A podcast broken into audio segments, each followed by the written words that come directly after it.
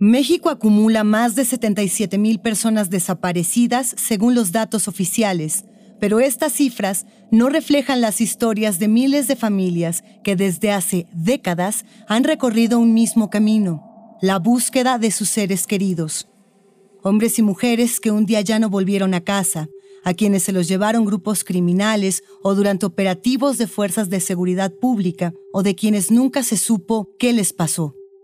Estas son historias de familias que no se han dado por vencidas, de mujeres, muchas de ellas madres con hijos e hijas desaparecidos, que se organizan con otras compañeras y que apoyadas por organizaciones ciudadanas han aprendido a buscar y rebasado a las autoridades en esa tarea, ellas buscan y encuentran, han hallado fosas y personas vivas, han encontrado nuevas maneras de acompañarse y apoyarse, han desarrollado técnicas para buscar con más empeño que cualquier investigador privado, policía o experto forense a sus hijos e hijas. Encontrarles es su motor. Y en esta serie nos enseñan cómo les buscan. Esto es Camino a Encontrarles.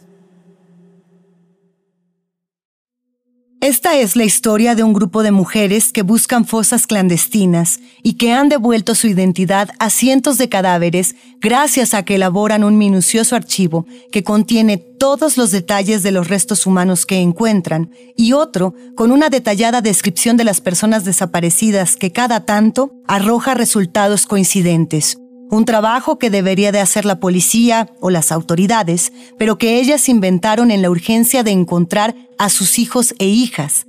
Las rastreadoras de El Fuerte, en Sinaloa, muestran a Marcos Vizcarra su método, sus retos y hallazgos en este episodio de Camino a Encontrarles.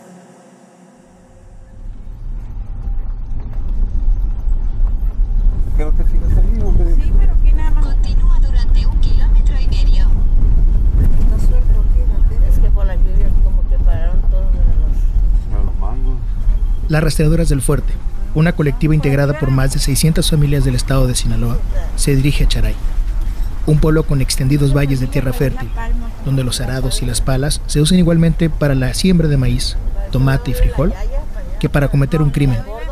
A veces también buscan. ¿Derecho, Oli? Por aquí. ¿Dónde? Aquí es. ¿Aquí? Aquí te marca. Caminando vamos a... Sí, de hecho dice que tenemos que caminar.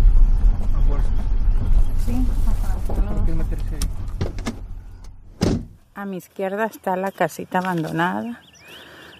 Está el camino, entré por este camino. La camioneta la puse de frente, pero entré con la camioneta volteada. Allá, atrás de la camioneta hay un álamo.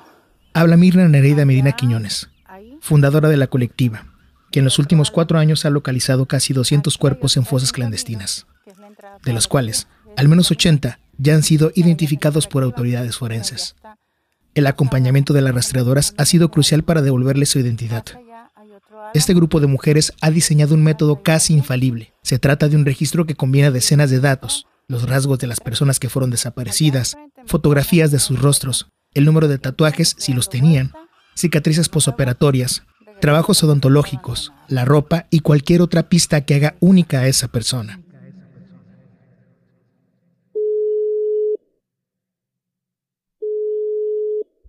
Creo que ahí debe de ser, hasta donde topa un, un álamo, yo creo que ha de ser ese. La voz de un desconocido indica la ruta a seguir. Casi todos los hallazgos de fosas clandestinas ocurren así. Una persona llama a las rastreadoras y da información de lugares, que normalmente son parajes inhóspitos, ubicados entre cerros y campos agrícolas. En territorio sinaloense hay al menos 4.977 personas desaparecidas. Esto es lo que reporta la Comisión Nacional de Búsqueda, los números más recientes muestran un panorama poco alentador. Del 1 de diciembre de 2018 al 13 de julio del 2020 se habían encontrado al menos 151 fosas clandestinas, de donde fueron recogidos 253 cuerpos de personas. Este estado es el quinto con mayor número de casos por desaparición, y el segundo en el registro de fosas clandestinas en México. Los estados que registran el mayor número de fosas clandestinas son Veracruz, con 173 fosas, Sinaloa, Colima, Guerrero y Sonora, que en conjunto suman el 57% de las fosas clandestinas en todo el país, de los cuales, ahí van a estar ustedes en los datos, fueron exhumados 1.166 cuerpos, que representan casi el 70% de los cuerpos encontrados en fosas clandestinas en el país.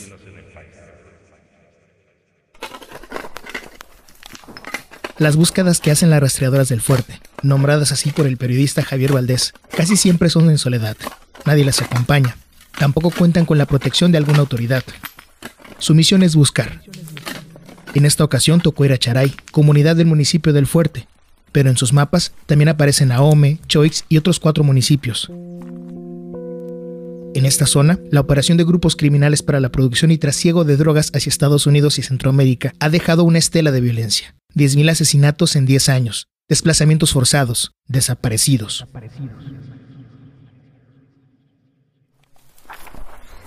¿Y dónde la encontramos allá, no? Una choya. Una choya. Cuando nos tiraron balazos. Ay, sí. ¿Te acuerdas que nos dice? Ah, que estás en... Uy, sí, cierto que estás embarazada. ¿Y la niña cómo está? Bien, así está con su abuela. Ah, dale. Qué bueno que tenga una Nos abuela. tiraron balazos porque había un, un campamento Un ahí. campamento. Había un campamento y hablamos a la policía que los habíamos encontrado los restos. Y duraron como tres horas. Y fueron ellos, ¿verdad? No, de- llegaron ellos porque escucharon, no nos encontraban Oh, y sí, escucharon los balazos y fue cuando nos encontraron. fueron para allá. que se fueron rodeando y nos, empezó- nos empezaron a sacar. Que la, la Mirna les dijo que si ellos habían sido los que Y ellos, y ellos seguieron por los balazos. Sí. ¿Y cómo nos tardamos ahí, sabes? Como unas siete horas para que llegaran los peritos, siete, ocho horas. Desde la mañana nos encontramos y hasta la tarde tarde. Porque era un lugar así, pues hay una cholla. En las jornadas de búsqueda siempre hay tiempo para los recuerdos. Dulcina y Rosario, dos integrantes de la colectiva, recuerdan aquella vez en que hallaron los restos de Ernesto Vega Robles. Ernesto es hijo de Rosario. Fue desaparecido en 2012 en un pueblo llamado San Blas. Este sitio es histórico, donde el presidente Venustiano Carranza dio el grito de Dolores en 1913, es ahora uno de los lugares de mayor riesgo para hombres jóvenes. De acuerdo con las cifras oficiales, son más de 1.500. Los restos de Ernesto fueron hallados seis años después, en La Choya, un rancho a unos 20 kilómetros de donde ocurrió su desaparición. Su cuerpo era irreconocible, pero su ropa, una gorra y los tenis ya percudidos ayudaron a recuperar su identidad y también dio esperanza. Las técnicas que utilizan las rastreadoras las han perfeccionado con los años. Aprendieron cómo desenterrar personas sin dañar los cuerpos, como harían expertas forenses, y también comprendieron que nada serviría sin contar con información que permitiera su identificación. Su labor es similar a la que realizaría cualquier investigador forense. Estoy sacando el cuerpo y estoy mentalmente recordando las fichas de búsqueda, la información que tengo en la ficha por la temporalidad que pudieran tener, porque la temporalidad no soy experta como te digo, pero, pero pues ya más o menos te puedo decir, ah, tiene seis meses, tiene un año, menos de un año algo. Entonces me voy a las fichas, eh, me regreso y, y busco la ropa y, y o si hay tatuajes o algo y me hago como una memoria así. Y puede ser Juan, pero me lo digo yo.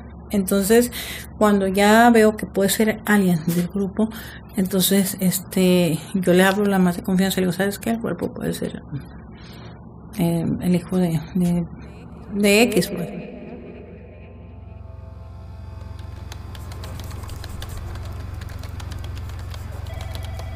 En una plaza comercial de Los Mochis, pende un cartel con la leyenda Derechos Humanos. Las ventanas y cada uno de los espacios de esta oficina están tapizados con papeletas color blanco. Son fichas de búsqueda, pero también son memoria. ¿Has visto a? Se lee en cada una de ellas seguida de distintos nombres. José Francisco Ramírez García, desaparecido el 10 de junio de 2017. Jesús Izaguirre Valenzuela, la última vez que se le vio fue el 3 de mayo de 2015, en Sonora. Antonio Alán Rubio Escalante, de Choix. Pedro Ventura Medina Quevedo, de Culiacán. Las tareas que hace la colectiva en el campo se complementan en esta oficina, que rentaron en 2016 para almacenar sus herramientas y que al poco tiempo cambió su propósito. Entonces decidimos que primero hicimos los banners para buscarlos, pero también empezamos a encontrar cuerpos desde el 2014 y algunos de los cuerpos pues eran de las de las familias, de las rastreadoras y deci- decidimos hacer un banner donde estuvieran las personas que habían sido localizadas. En este caso, eh, en esta pared al fondo está la foto de algunos tesoros de las rastreadoras. Yo creo que no es ni la mitad de los que hemos encontrado de las rastreadoras. En esta oficina, Mirna muestra una carpeta de color beige y más fotografías. Luego saca otra y otra más. Todas están clasificadas por año, género y municipio. También hay expedientes de los casos que investiga la Fiscalía Estatal y otros más de la Fiscalía General de la República. Las fichas de búsqueda parecen interminables. Todas narran la barbarie que desde hace años ocurre en Sinaloa. Antes de clasificar los expedientes, las registradoras hacen un bosquejo en cuadernos que tienen almacenados en una caja. No solo anotan las características de cada caso, también pendientes de búsqueda como se lee en una de ellas. Llamar a los familiares para que se les hagan los exámenes forenses.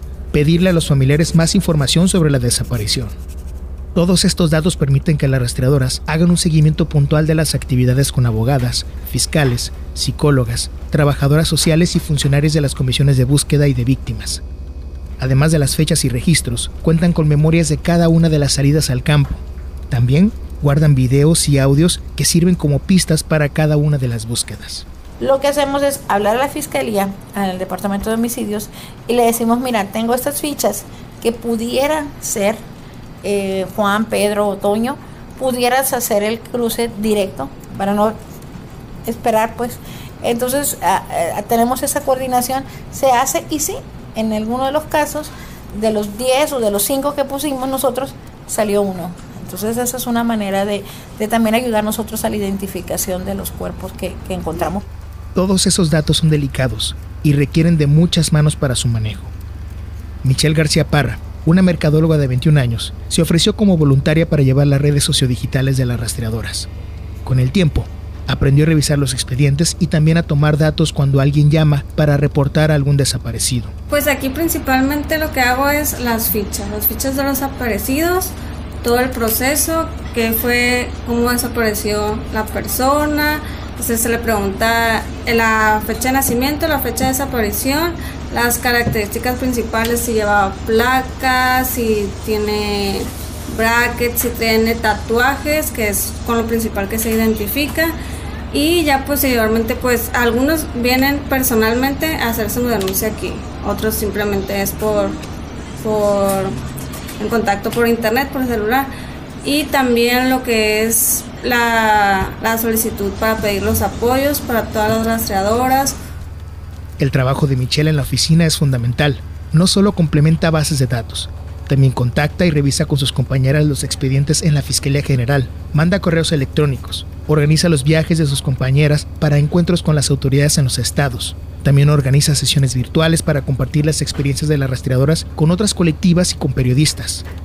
La base de datos que ha conformado al paso de los años es crucial en cada búsqueda. Porque al momento de que las rastreadoras encuentran un tesoro, sí te dicen de que, ah, trae placa en la pierna izquierda. Rápido te vas a una ficha, ¿quiénes son los que traen placa en una pierna? ¿Quiénes son los que van más apegados a la descripción del tesoro? Y así descartando poco a poco y llegar a una conclusión de que dos o tres pues, son posiblemente ellos. Entonces, si ya la familia ya tiene su prueba de ADN, es más fácil que sea él o no. Cada detalle que Michelle captura abre la puerta a una segunda fase de búsqueda, la verificación. Toda esa información es llevada ante el Ministerio Público para confirmar o descartar si se trata de las personas de las que sospechaban o no. La joven también da continuidad a un proyecto que inició la antropóloga social forense Carolina Robledo Silvestre, quien con algunas de sus colegas emprendieron una investigación en un intento por comprender el fenómeno de la violencia en México.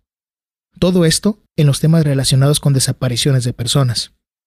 Entre 2016 y 2017, trabajó con las rastreadoras para documentar su trabajo y descubrió que contaban con información importante, histórica, necesaria de preservar. Cuando nos acercamos a la rastreadora reconocimos que habían muchas capacidades de documentar los casos y las acciones de búsqueda que ellas estaban desarrollando, pero que no había una metodología establecida para hacerlo, ¿no? En realidad gran parte de todo este trabajo está situado en la memoria de las rastreadoras, especialmente en la cabeza de Mirna, que se acuerda de todos los detalles desde la primera búsqueda que hizo hasta la última, pero también era necesario empezar a, o más bien propiciar una metodología que permitiera eh, otros formatos, ¿no? Para sostener esta memoria en el tiempo y también para que eh, estuviera compartida con otras personas, eh, sobre todo con las mismas buscadoras, ¿no? Que sirviera como una herramienta para que ellas pudieran producir búsquedas eh, mucho más estratégicas considerando un análisis del patrón de las desapariciones. Robledo Silvestre ordenó libretas y cajas, y cada uno de los detalles que ahí encontró los registró en una base de datos digital, la cual comprendió de dos fases. En una primera etapa, recopilaron toda la información relacionada con las fosas clandestinas, ubicación geográfica, temporalidad y características de los más de 200 cuerpos encontrados. La intención de la antropóloga era analizar los contextos en los que ocurrió cada desaparición. En una fase posterior, concentraron todos los casos de las personas desaparecidas, con la intención de contar con un documento histórico que permitiera comprender el fenómeno de las desapariciones ocurridas en el norte de Sinaloa. Esta base de datos permitía en primer lugar eso, medir la magnitud del fenómeno, pero también consideramos muy importante que nos permitiera identificar el perfil de la persona desaparecida. ¿Qué quiere decir? Que nos permitiera profundizar en el conocimiento eh, más amplio de quiénes estaban desapareciendo, porque no era suficiente decir que eran personas jóvenes, en su mayoría hombres, entre los 19 y los 25 años. Es un perfil, pero no es suficiente. Queríamos saber más. De esa base de datos se desprende un aspecto que es común en todos los casos de desaparición. Reconocer que eran sobre todo personas que vivían en condiciones de precariedad las que estaban siendo desaparecidas, ¿no? Jóvenes que no habían tenido oportunidades escolares, oportunidades laborales, que se dedicaban a trabajos al destajo, en el campo, o que también hacían parte de las economías ilegales en la base de la pirámide, ¿no? Arriesgando sus vidas y ganando poco. Este trabajo es fundamental y clave para todo lo que han logrado las rastreadoras. El sistema electrónico de investigación no tiene mayor complicación más que la de prender la computadora, sumar más casos y guardarlos en distintas memorias electrónicas para respaldarlos. Es también un archivo donde se guarda información detallada que normalmente no se incluye en las fichas públicas, como las que se pegan en las paredes o comparten en redes sociales, sino que queda en estos archivos que las rastreadoras solo comparten con las autoridades. Tenemos más información que no puede estar a la vista, como qué hacía, si usaba drogas, con quién trabajaba, quiénes fueron las últimas personas con las que se les vio, con las que estuvo relación. La identificación de Roberto, el hijo de Mirna Nereida, una de las fundadoras de la colectiva, es muestra de que la metodología que las rastreadoras han perfeccionado desde su fundación en 2014 ha funcionado. A Roberto se lo llevó un grupo de desconocidos del pueblo, donde vendía memorias USB con música regional. Después de su secuestro, asesinaron a Roberto y lo enterraron en medio del campo. Y desde ese día pues me dediqué a buscarlo. Y le hice aquella promesa de que lo iba a buscar hasta encontrarlo y, y pues se la cumplí también. Un 14 de julio de 2017 mis compañeras y yo encontramos los restos de Roberto en esa fosa. Algunos de los restos, porque igual pues aún todavía no lo encontramos. Ese día de la búsqueda, que se había extendido por tres años, hubo varios elementos que llamaron la atención de Mirna Nereida. Entre ellos, empaques de accesorios de carros que eran los mismos que vendía su hijo, y la ropa. El trabajo que inició en el campo se complementó con el de la oficina. Después, intervinieron las autoridades. Cuando yo fui a poner denuncia de mi hijo, de Eduardo, eh, a mí me, me trataban como si yo fuera otra ¿cómo te diré? Como si yo fuera... Mm, que yo anduviera mal, pues también. Como la mamá de un delincuente. Como si fuera una delincuente yo, y usted sabe, y usted dígame. Oiga, es que hablo para ver que, cómo va el caso de mi hijo. Pues no, no se ha sabido nada, pero usted sabe, usted díganos, usted sabe qué andaba haciendo su hijo. O sea, me hablaban muy agresivo, así muy golpeado. Reina Isabel Rodríguez Peñuelas, madre de Eduardo González Rodríguez, quien fue desaparecido junto a su mico Lisbeth Félix Ortega en 2016, habla de su experiencia en las oficinas del Ministerio Público, donde la revictimización de los familiares y el aparente desinterés por investigar en los casos de desaparición se hace frecuente.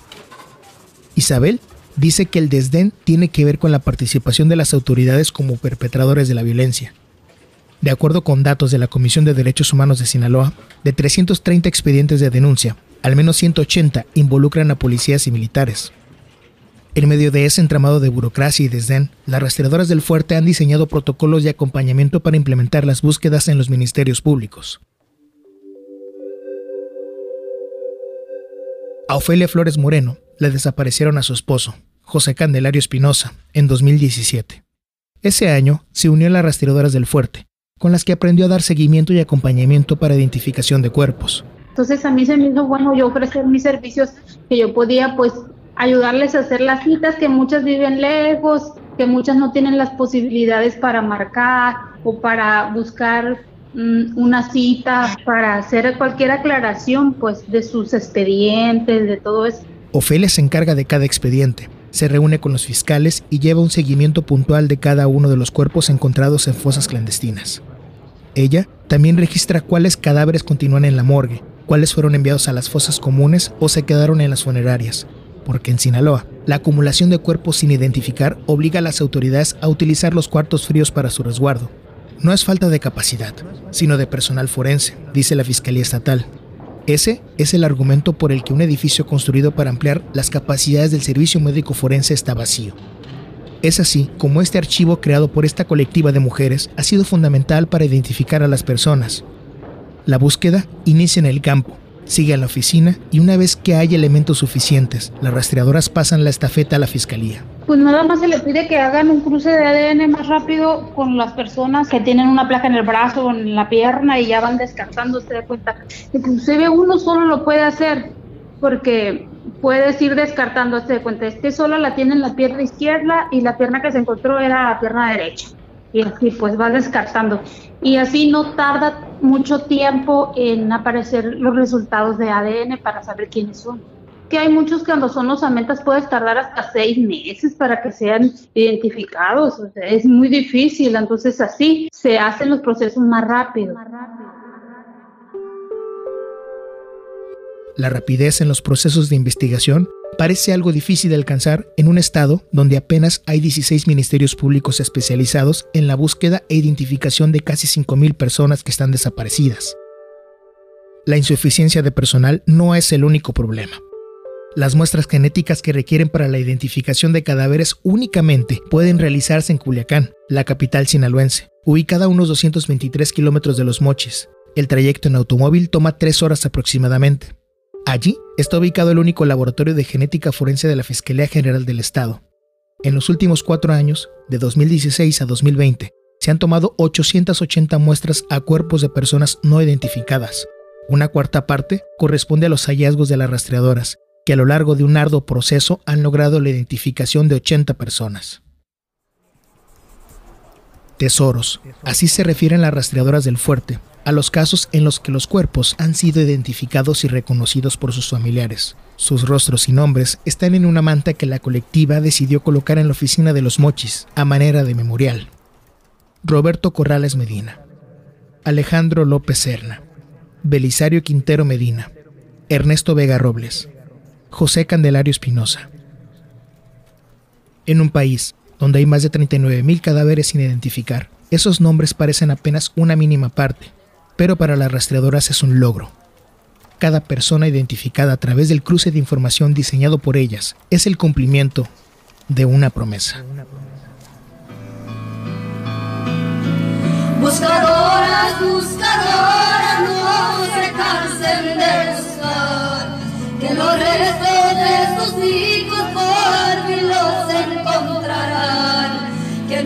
importa lo que digan, su lucha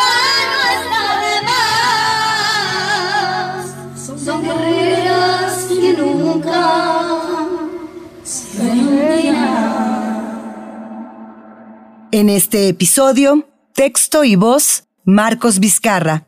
Esta es una coproducción de ¿A dónde van los desaparecidos? Imer Noticias y Quinto Elemento Lab.